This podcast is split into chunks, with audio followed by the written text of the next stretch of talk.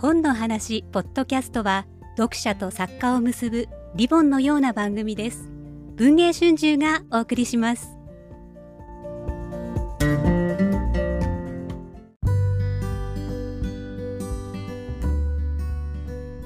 エアです。トーコです。石井です。ブー。まあ今日はなんとなく会いましたかね。微妙にね、時差がある会い。ました。時差が。じゃあいつもの秘密結社本の螺旋階段の読書会です。本題に入る前に僕もちょっと皆さんにお お目にかかるのが久しぶりなので、最近どうですかっていう近況など伺ってからと思ってるんですけど、ベアさんいかがですか？私ですね、はい最近っていうか、ここ1ヶ月ぐらいちょっと体調崩してて、ね、あらあらららら。で、ちょっとあの食べ物を、はい。美味しい食べ物が食べれなくて、今すっごい飢餓状態なんだけどね。うんだから、この間ちょっとあの、ちらっと、某 SNS で美味しいものに植えてるからみんなの最近食べた美味しい写真を上げてとか言ったらもうみんなすごい危機として美味しいものいっぱい貼り付けてくれて。すっごい嬉しかったんだけど、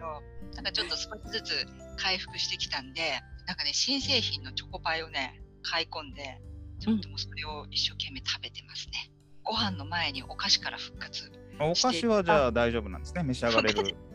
本当はお菓子もダメなんだけど、はいお菓子の方がなんか体に内臓にあんまり良くなさそうですけど。よくないんだけどね、お菓子から鳴らしていこうというね、鳴らす。そうそうそうそう、復活を狙っております。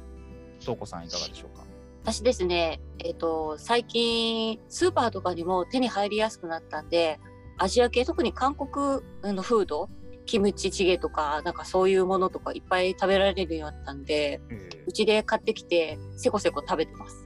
いいね、辛いもん、今全然辛いもん食べてないから、めちゃくちゃ羨ましい。辛いのは本当にとことん辛くて、なんかヒーヒー言いながら、辛いよーって言いながら、なんかバクバク食べてるっていう感じですね。汗だくになりながら。そう、ダクダクしながら、でも美味しいって言って食べる。二人の住まいのことは内緒ですけど、最近名古屋に出張したんですよ。うん。これはもう完全にプライベートな遊びだったんですけど、うちの子供がスガキ屋に行きたいって言って、おお。こ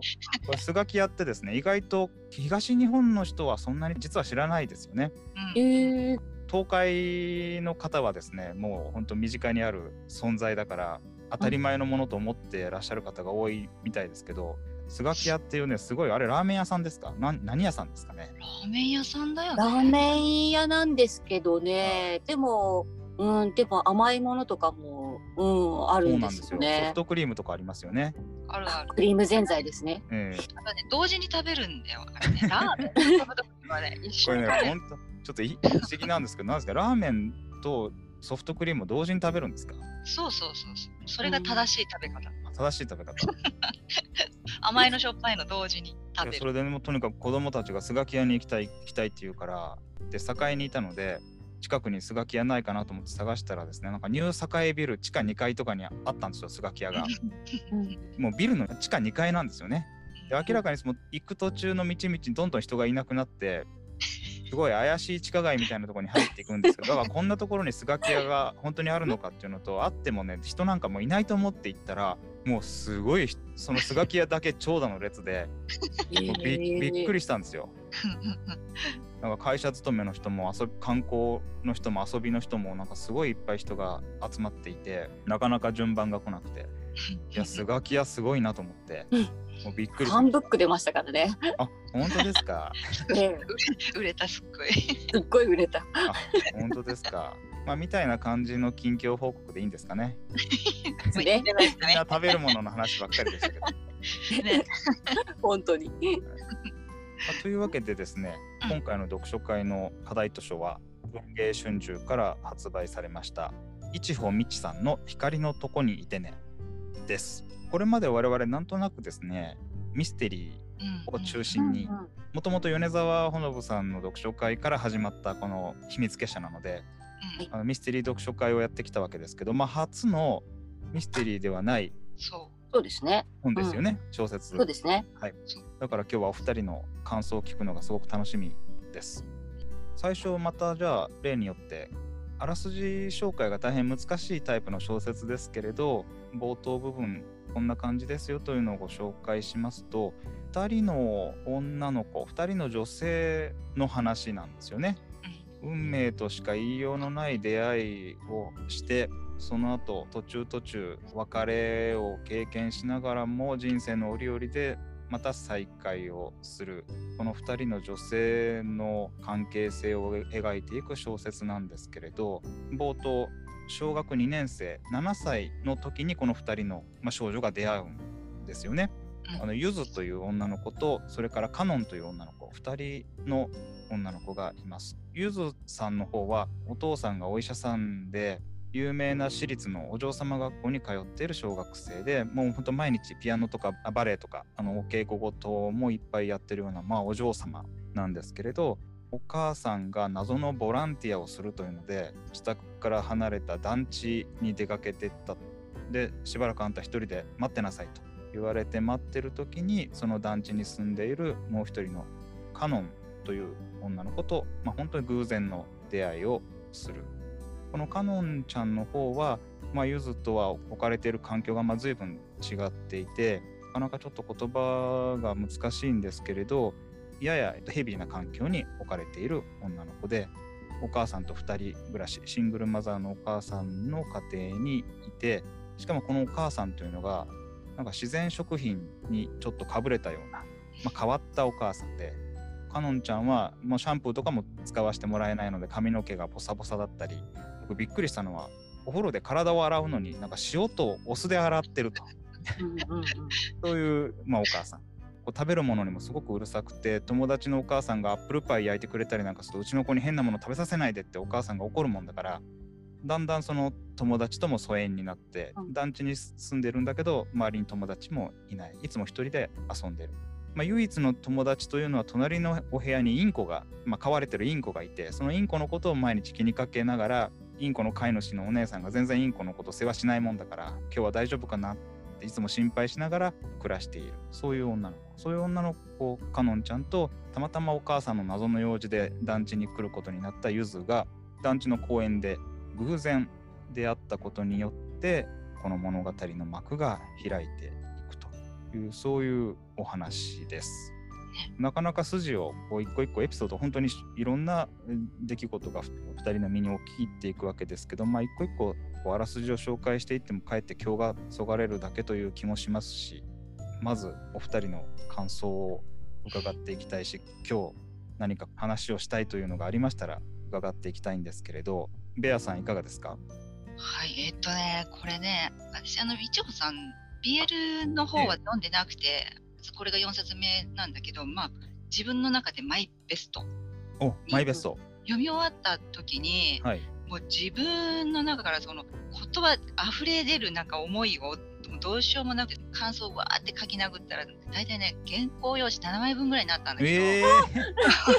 ー、もうねどうしようもなくて、はいはい、もう泣きながら感想書いて。泣きながら感想書いた。そう。でそうですかラストのね30ページ40ページぐらいをもう本当に泣きながら読んでその勢いのまま感想書いてたんだけど、はいはい、そのなんで自分が泣いてるかっていうその涙がね、はい、ちょっと自分でも理解できないというか扱いかねて、まあ、2回3回って読んでこの涙は一体何なんだろうっていうのを自分で分からなかったから読み直してた時に自分の心の中になんかちょっと空っぽな部分みたいなのがあってでそこにね彼女たち2人が出会って彼女たちのその感情の揺れとか思いのその行ったり来たりする様とかっていうのがどんどんどんどん自分の中に溜まっていってそれをこう一穂さんがつぶいた言葉がね、はい、積もり続けてそれが溢れた時にあこれ涙になって出てきたんだなっていうのがすごい分かったんですね。悲しいとかかわいそうとか感動したとかそういう分かりやすい感情じゃなくてなんかもういろんな思いがすっごい混乱したままの涙だったんだなってすごい思ったのね。でと初めの今石井さんが言ったあの2人の出会いの場面ね、はい、あそこのもう尊さよ。これもうね、もう描写がもう美しいんですよね文章が。そう。で私いちほさんの文章で結構好きなんだけれども、はい、今回のこの一冊についてのそのもう泣きながら書いた感想とは別にね、はいすごく好きな言葉とかってフレーズとかをわーってまた別で書き出したんだけどそれもすんごい分量なんだけど美しいんだよねその描写がね。美しいですね。でその感情のなんていうかな彼女たちのその感情が揺れ動いていく様とか非常にこうポジティブとネガティブが行ったり来たりしてるし反転したりとかすごく複雑に絡み合っていくんだけれども、はいそれをすっごい多面的に救い取ってる感じがしてそれがもう胸にいっぱいになってくはいそんな風なイメージですよね。前半と後半に分かれるじゃないですか。はい7歳と15歳が前半で、はいで3回目の出会いの29歳がまあ後半みたいな。そうですねうんはいでその後半については私もこれは言っちゃいけないと語っちゃいけない部分だと思うのよね。はいあはいうん一の人のためにね。はいだからそこに触れずに私のこの溢れる思いをどう言おうみたいなね。非常に難しいそうところなんだけどね。とりあえずそこまではそんな感じでした。はい。うん。東子さんいかがでした？私はもともとがいちほさん BL の方から読んでいておおそうですか。この人の文体ってすごい綺麗だし入りやすいし BL の時のもそうなんですけどすごく明るいところとネガポジがすごいっていうのがあってえ今まで笑ってたのにあれ？もう今のシーンでは悲しいところっていうののこの切り替えっていうのがすごく絶妙でで知らない間に自分も一緒になんかその登場人物になってて振り回される感がものすごいんですけど今回もだから違う本当にまるきり違う環境下にいるゆずっていう女の子とはい。カノンというはい女の子、本当に全然環境も違うし性格もまるっきり違う見た目のイメージも全然違うんだけれども、なんだか2人とも引き合うんですよね。出会いのシーンからもちろんそれがあって手を広げるじゃないですか、はい一番最初に。そうそうもうあそこの場面から実はもう始まってるんだなっていうのをペアさんがねあの言ってくれたようにこれ本当に最後まで読まないとここは美しいっていうのがね本当にいいシーンなんだよね。まあラストシーンなんか本当に素晴らしいんですけどねそうもうね最後まで本当途中後半本当に泣きながらあれどっちの気持ちになってんだろうなと思って。そうそうそうそうそうう。ん、多分ねなんかずっと思ってたのはスピリチュアル的に言うとこれソウルメイトなんだなこの2人と思ったんですよ。はいもともとが1つだったのが2つに分かれてだからお互いを探してるっていう気がしててなんかそういう意味で言うとなんか光のとこにいてねっていう言葉もなんだろうな探してるこの光のところになるほど。いるよっていうのをどっちがどっちっていうのは多分ないと思うんだけれども、え2人が目指してる光のところにたどり着くために何か2人の物語が始まってるのかなって思ったんですよね。印象的な言葉あるじゃん、あのあなたが私だったら私がもしうんあなただったら、あなたのことを好きになれなかったっていうとかあるじゃんね。2人が1人だったら出会えなかったっていう。2人が2人だったから出会えた。あうんなるほどね。うんうんうん。光の使い方がめちゃくちゃ綺麗じゃん。綺麗ですね。うん。綺麗です綺麗です。その光のところにいてねっていうのもさその光って明るいところから見えないわけでしょ。うん暗いところにいる人からしか光って見えないわけで、はい。光の中から暗闇の中にいる人のことは見えないわけじゃん。最初は光と闇っていうか暗闇の中のこうパッキリ分かれてるんだけど2人の関係性もね。それがだんだんとこう感情がネガだったりポジだったりっていうのがふ複雑に入り混じっていくじゃんね。ただの愛情じゃなくてさその好きだっていう大好きだっていう思いだけじゃなくてちょっと嫉妬があったりとか妬んだりとか、それがこう行ったり来たりしていく感じ。それがその光のところにいてねっていうの光のところにいるのはどっちでっていうのがさっき東子さん言ったみたいにどちらもどちらだったんだっていうのが見えていくし虹の場面があるじゃんね、うんうん。教室からさ2人が虹あれいいよね。あの時に初めてお互いに一緒の方向を向けたんだなって。おおなるほど、うんうん同じように光を見てひ光を背にしないと虹って見えないから、うん。光を背にして虹が見れた場面あそこで2人がやっとつながったんだなみたいな感じだったかな。タイトルがまあいいんですよねうんこの光のとこにいてねっていう言葉は一番最初は団地のうん公園でうんこう言っていいのかなインコが死んじゃってそのお墓を作ろうというところでカノンちゃんの方がちょっと部屋に戻るんですよね自分の家に。でその間うんゆずにちょっと待っててねっていう時に光のとこにいてねって言って自分の部屋に帰る。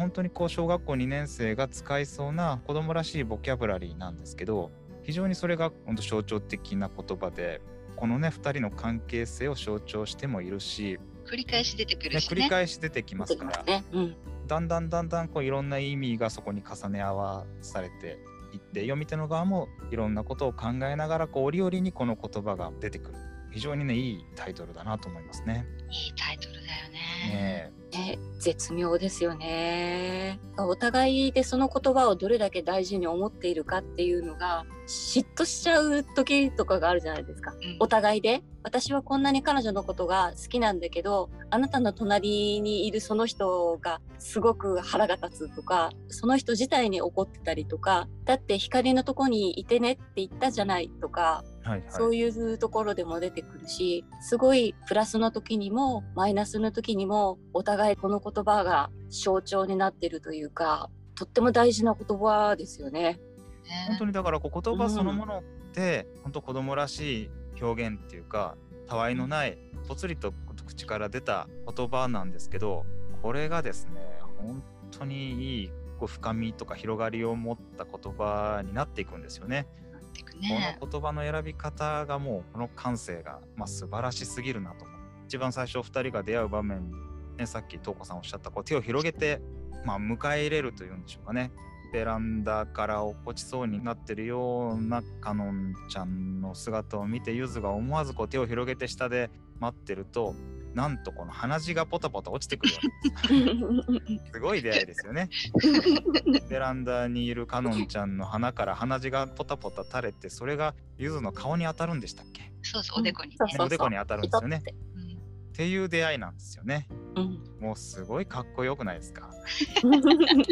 れこの時にねゆずちゃんがねよく両手を広げてね、受け入れようとしたなって、ゆずちゃんってお母さんにずっと受け入れられない子だったでしょ、はいはい受け入れられないまま誰にも受け入れられていない子がよくその誰かを受け入れようと両手を広げてね受け止める姿勢を取れたなっていうこれすごいなって思ったね。本当に受け取って欲しかったのは自分なのかもしれないね。ああなるほど。最後までね。最後まで。ゆずも非常に恵まれた裕福な家庭で育った女の子ではあるんですけれどなかなかね居場所がないというかうん家族に受け入れてもらえていないそういう境遇でもあるんですよね。母母たちがねまたまあこの、この二人の母たこの2ちと人のさ、母たち当に問題ありで。でもその母と娘の関係性っていうのもすごいうまく書かれているなってそれぞれに問題のあるお母さんを抱えてるんだけれどその母親との距離感だったりとかその付き合い方だったり関係の断ち切り方だったりとかっていうのがそれぞれに違う形でね決着つけていくんはいだけど、はいそこら辺もすごいうまいなってそれぞれのキャラに合ってるっていうかこういう形で切っていくんだなっていうところとかね、そこに関わるあのお隣のちささんとかねいいこと言うでしょ？弱いものが捨てるんだみたいなね。そう。そうそうねいい言葉だよな。ちささんすっごい好きなんだけどね。北さん好き。すごい好き。幸せになってほしい本当にね、あの後ね、出てこないから、だだだだだだちさちささんっていうのが団地のかのんちゃんの部屋の隣に住んでるインコの飼い主。インコの飼い主なんですよね。隣のお家にベランダから侵入しちゃうっていう。ええすごいよね子供ならではの。でも団地あるあるでそれに近いことを私も団地住んでた時やったことありますもん。あ本当ですか？それは1階だったからできたんだけど、はいはい。上の階であれ怖いでしょそうですね。上の階で怖いですけどね。危険すぎるよね、うんそりゃ両手広げたくなるよねみたい危ないよってね、外から見てると。てもう最初はそういうこうインコの飼い主でインコを案じるカノンちゃんがベランダ越しに侵入するようなそういうお付き合いだったのが、まあ、ある時飼い主のチタさんと出会ってこのまたチタさんがね本当にいいいい人でなねカノンの、まあ、良きアドバイザーというか支えになってくれるんですよね。辛い時に、ね、辛い時に。2回助けてくれてるから、はい。救いだったよね。ちささんも光だよね。うん、確かに。あとねこの中でねなんかすごく印象的だったのがいい言葉がいっぱいあるじゃないですか、はい。この物語の中で。はいもうね世のお母さんお父さん方にあの子供のうん。子供への勉強の教え方大好きなもうその子子供が大好きな人が言ってる言葉なんだよって勉強の時にこの授業の先生の言葉は全部その大好きな人が喋ってるんだよって言ったら勉強頑張れるっていはいはいはい。あれはすごいいい言葉。あれすごいなと思って。だってどんなに勉強できなくてもその人がこれを教えてるんだと思ったら、え確かにじゃあ頑張るってなるのがこれ使うべきなんじゃってえ思って。うん。そもそもこうゆずとカノンの出会いの場面で非常にいいシーンで時計の読み方をゆずがカノンに教えてあげるっていう場面がありますよね。あそこも本当に感動的なシーンなんですけどうん。結局それはそれまで時計の読み方が分からなくてずっと自分はバカだバカだと思ってたカノンが2人が出会うあの団地の公園にある時計の読み方をゆずが教えてくれることによってカノンもそれで救われるしゆずもそれによって人生がまあ開けていくというかそういう非常に象徴的な重要な場面が冒頭近くにあるんですけど本当に言葉の一つ一つが大変美しくてですねうんまあいい場面がいっぱいあるんですよね2人のこの出会いの場面。いい場面しかないいいね。ない場面しかない。本当に。でもあの、ね、あの、カオンちゃんやっぱり地頭が良かったっていうのもある。はいはいうんうん勉強がね、どんどん、あの環境で、その、2年生から巻き返していくのってすごい大変だったと思う。そうなんですよね。巻き返していくんですよね。うん小田が今言ったみたいに、ゆずちゃんが言ってるんだと思って先生の声をうんうんうんうん置き換えて勉強していった。その一筋で、あそこまで上がっていくんだからすごいよねっていうのはすごい思ったね。そうなんですよねえ。ある事情があって2人は割と早い時期にも会えなくなっちゃううんうん。別れが訪れるわけですけどゆずちゃんはそのカノンが着ていた制服を覚えていてそう。で自分ももしあの学校に入ったら もしかしたからもしれないっていうね。カノンちゃんと会えるかもしれないと思ってがぜ勉強を頑張るわけですよね。奨学金もらってね。すごいよい。やすごいですよ。そのね一途な思いね。で、その一途な思いをまたちょっとね、再会した時にこう複雑な始まり方だったんだけどね。そうですね。はい。あそこら辺のその感情の揺らぎとかもすごい書くのうまいなって思った。そうなんですよね。あえて嬉しいっていうことにならないわけですよね。ストレートには。そう。どちらも嬉しいのに距離を測りかねてね、なんかもうはい本当に臆病ななんかもうハリネズミ症候群みたいななんかもうそうそうそう。近寄りたいのに近寄れないみたいな感じはいで、しばらくずっと様子見してるところとかね、うん思いの少しずつ変わっていく感じとかね、はいうんその辺はすごい良かったな。あの一枚の絵が出てくるじゃないですか。はいはい。かのんちゃんがすごくこの絵が好きだって写真だけどええ写真でずっとそれを眺めててこれがまた後の方にも聞いてくるんだけど、はい。やっぱり調べてみました。えっ、と、はいギスターブ・グレイ。これ実際にいる写真家さんだったんですね。私話の中で出てくるものだけだと思ってたら、実際の写真家さんでちゃんとこの写真あって見たんですけど、1枚の絵を作るのに2枚の絵を組み合わせている。っていうあ写真をね、はいはい。うん、っていう作り方をしているものらしくてこれ見ると撮ってる時期っていうのがやっぱ結構離れてて1856年59年って書かれているから納得がいくまでこれに合う海と空はっていうのをこのグレイさんはずっと探してて納得してできたっていうのがそのカノンちゃんが見ていた一枚っていうのも、すごくおー尊いって思いながらそこも面白かったんですけどね。白黒のね、なんかその、モノトーンの高校生がね、高校生の女の子が好きだと思うような絵だ写真ではないうんん。だけど、写真ではない、うん、色味はないし、殺伐とした感じがね、うんするんだけど、はいはい。高校の図書館に飾ってあるんですね。あそうです。そううですよね。うんはいはい。かのんちゃんがずっとその写真が好きでそれを見に行ってっていう後々2人の心の中にもあの時の写真っていうはい。のが出てつながっていくんですけど、はいちゃんとあこういうのも一つ一つだから気になると調べる気になると調べるっていうのをやってると、ああこれはこんな感じってもしかしたらこれをこういう風に組み合わせてんのかなっていうなんか楽しくなってきますよねそうですね物語が。ねもう読んでる側のこう想像力もどんどん広がっていきますし、またね言葉もう本当言葉の一期一会が本当にこう描写が素晴らしいのでうん楽しみ方はいっぱいありますね。あるよね。ねパフェのカノンもね、かけながら。音楽もいいんですよね。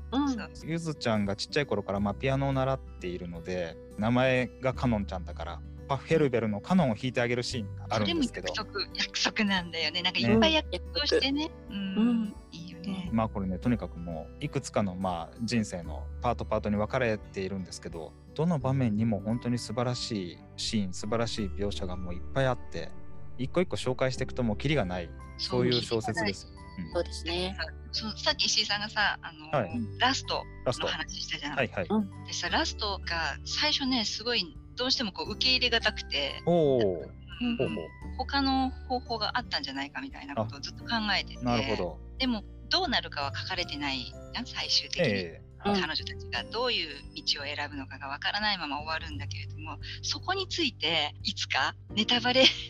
読んだ人だけでええ。話してみたいなっていう風な気になる。なるほど。そ。れぞれにとってうん。理想の終わり方みたいながあると思うんだよね今後でもいいんだけれども彼女たちの未来みたいな、はい。うんそれぞれの家族も含めてのどういう風に生きていくかみたいな話をそれぞれがどういう風に思うかを聞いてみたい。ね、いろいろありそうだね、確かにねあり。そうですうん。結論は出てないですからね。そこをねそれぞれどういう風に思ったのかどういう風に終わらせたいってみんなが思ってるのかをええ考えたいなってすごい思った。うん。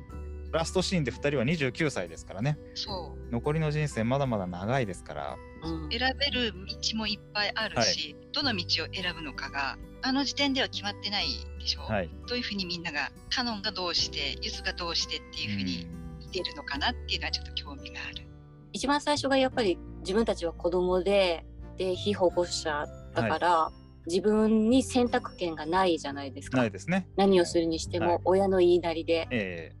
第3章は2人とも29歳大人で、自分のやれることもいっぱいあって大人だから逃げることもできるしでも大人だから追うことができるんですよね。はい、確かに。今東子さんのお話を聞いて思い返すと、この2人は小学校2年生の時に1回別れてで今度高校生の時に再会してもまた別れるわけですけどその2回の別れは全部お母さんの都合なんですよね。振り回されて、ねそれぞれのお母さんに振り回されて、やむを得ない事情でお別れしてしまうわけですけど今度こそは何かを選び取れるうん。そういう環境の中でのこの物語の結末を迎えるのでこの2人どうなってほしいか。背負ってるものがそれぞれにあるでしょ、はいはい。うんそうなんですよね。今度そのは責任をねどうしていくのかっていう問題が出てくる。はいはい。無責任な母親たちに振り回され続けてきた2人が選ぶ道によっては同じことを繰り返すあ可能性そっか。今度は自分がその無責任な大人になってしまう。そういう危険性もあるわけ。そう。出会いから22年間ずっと彼女たちの物語は続いてるんだけど、はい。実際に一緒にいる時間ってものすごく短いわけ。短いんですよね、深い。一緒にいない時間がはるかに長くて、はい。うんでその本当にかけらのようなねあの光のようなかけらの短い時間をかき集めて今そこにいるわけだけれども、えそのお互いに共有していない時間たちにはそれぞれの生活があるし、それぞれの人生があったわけだからそれをどうしていくかっていうのはすごい重い選択になると思うんだよね。ー。はい。カノンのように繰り返していく人生だから彼女たちの。まさしくねそうですね。それをどうするかっていうのはすごい重いと思うんだよね。まあもちろん責任とかね、大事なものもいっぱい背負っちゃってるんだけれども、でも自分で選択できるっていうのはやっぱり大きいまあそうですとよね思って、押し付けられた人生じゃなくて自分で納得できる、まあ、失敗こいてももう自分で選んだんだからしょうがないやっていはう、全て自分でねあの処理できると思うんで、でも自分の周りにいる人たちへの責任があるからね。うん、大人は大人で大変なんだよ。私三浦紫音さんのはい野の花日記が本当に好きなんですよ。なんでこれと野の花日記を一緒に読んでくれって感じですよね。うんそう私バディものすごい好きなんですけどこれバディっていうのとはまたちょっと違うじゃないですか。違うね。ね、この2人の関係性って面白いですよね。面白いね。言葉ではね、ちょっと名前が付けられない。そうなんですよ。これねやっぱり名前を付けられないこう間柄を描くってやっぱ小説ってすごいですよね。すごいね。はい。ね、誰かに私たちの関係を簡単に言ってほしくないみたいなことを言うシーンがあるじゃないですか。はい。うんあれ本当そうだなと思って、外から見たらそういう風に見えてるかもしれないけど自分たちはそうじゃないそうじゃないけどいいのは私たちが分かってればっていうあれって大事ですよね。うん、と思った。というような感じですかね。うん本当にお二人がですねゆずとカノンの2人の女性のことをまるで自分の親戚か家族のようにね もう心心配させてしまうぐらいこう2人の存在感っていうのがまあ圧倒的でうんうんそれをこう生み出してるやっぱり一穂さんのこの文章っていうのがうんやっぱりすごい、すごい。ね、そういう小説ではないかと思います。うん。これはね、すごいおすすめですねお。すすめですおすす。小説らしい小説だと思いますね。小説だからこそってはいいうそうなんだと思う。うんねね一文一文の描写でなければ生み出せないものというのがしっかりとこう描描かれそう。そういうタイプの作品だと思いますね。ねすべての大事なことは第一章にまとまっているから第一章をまず漏らさず読むのですこ。の第一章本当にいろんなものが 詰まりまくってますよね。詰まりまくってこれはるね。すごいですね。まず第一章をみんなきっちり読みましょこれね 本当にまずは書店の店頭で構いませんので 手に取って1ページ2ページ想定も想定もすごい素敵だもんね想定もまた素晴らしいんですよ。う。うんね本当に心惹かれるよ。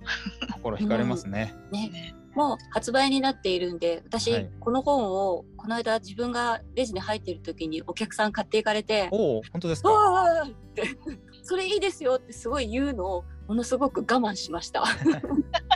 私結構言っちゃうけどね。カバーも本当に美しい。美しいね。本当光のとこにいてねっていう感じのカバーなんですよね。ねううんん。これぜひ本物を見てほしいです。うんです。特にタイトルにですね白押しがしてあるんですけど。そうキラキラして。うんこの白押しが本当にキラキラしてる素敵な白押しなんですよね。これデザイナーもですね、新しいアイデアだとあ。そうなんだ。そうなんです。これね、すべてに白をピタッと貼ってないんですよ。あそうなんだ。種をばらすとですね、見た時の感動が薄れるかもしれないんですけど、なのでぜひ本当の現物を見て手に取って、うん、このタイトルの白押しがどうなってるか、どうしてこのカバーがこんなにキラキラして見えるのかを確かめていただきたいなと思います。さらにちょっとだけ宣伝しますと、なんと初版限定スピンオフ短編がこの本の中に折り込みが入っております。これも読んでいただきたいし、ホームページでさらにいちほさんが特別に書き下ろしたこの物語のショートストーリー、スピンオフ短編がございますので、この2人の世界にもっともっと浸りたいという人は、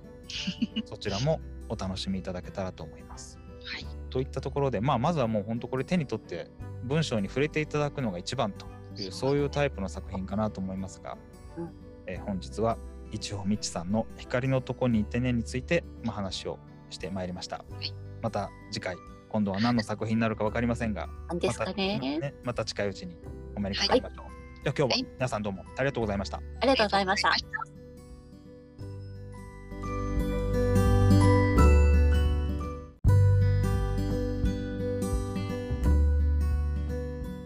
5回目となります本の螺旋階段本日はお聞きくださいましてありがとうございます。Zoom のリモート読書会だったんですけれど一部音声がきれいに取れていなくて音割れしてお聞きづらいところがあったかと思います。お詫びいたします。今回録音を止めた後物語の結末のその先ゆずとカノンがどうなったのか家族は一体どうしたかまた2人はどうすべきかについて実に1時間半にわたって話し合いが続きました。えー全然録音はしてないにもかかわらずです。えー、一穂さんの光のとこにいてねは読み終えた途端誰かと物語のその先未だ書かれていないところについて話したくなるタイプの作品です。ぜひまだお読みでない方は書店で手に取って見ていただけたらと思います。また次回の本らせでお目にかかりましょう。今日はどうもありがとうございました。